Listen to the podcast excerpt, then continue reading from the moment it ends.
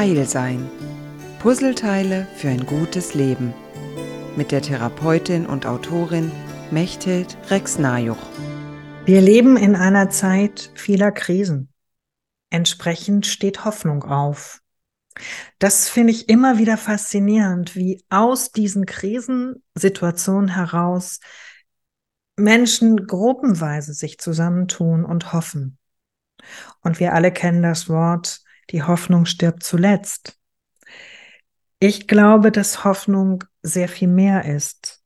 Hoffnung ist der natürliche Feind der Angst und unsere Nervensysteme, unser Gehirn, unser Intuitionswesen, all das, was uns ausmacht, auch in der Tiefe, im Unbewussten, lebt davon, dass Hoffnung als Gegengift für Angst existiert.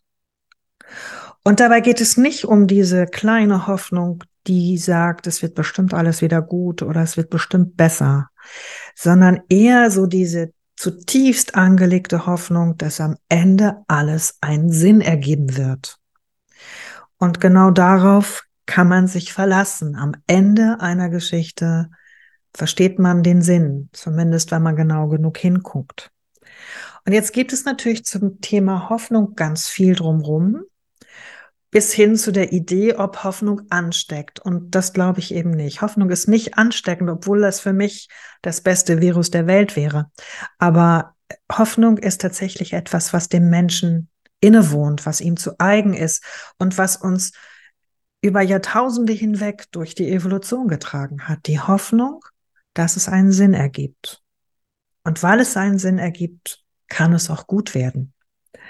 Und ich habe ein bisschen recherchiert und das kürzeste Synonym für Hoffnung ist die Uhr. Es ist also ein kurzer Zeitfaktor, um den es dabei geht. Der sagt, schau, wenn der Zeiger bis dahin geht, dann wird es so sein, wie du dir die Zukunft vorstellst. Also das kürzeste Synonym für Hoffnung ist tatsächlich die Uhr, ein Gefühl für Zeit. Und das längste Synonym für Hoffnung ist Versicherungsnehmer. Das finde ich nun richtig spaßig, aber ich glaube, dass es wirklich stimmt. Jemand, der Versicherung eingeht, hofft natürlich die ganze Zeit, dass er diese Versicherung niemals braucht. Und trotzdem schließt er diese Versicherung ab. All diese Elemente, Zeit, Sicherheit, Zukunft, Zukunftsgestaltung, all diese Dinge leben davon, dass Hoffnung zur Verfügung steht. Und wir alle kennen die Aussage, dass Hoffnung eine Form der Liebe ist. Auch den Gedanken finde ich wunderschön. Und die Bibel sagt dazu tatsächlich noch etwas anderes. Sie sagt, drei Dinge bleiben. Und das sind Glaube, Hoffnung und Liebe.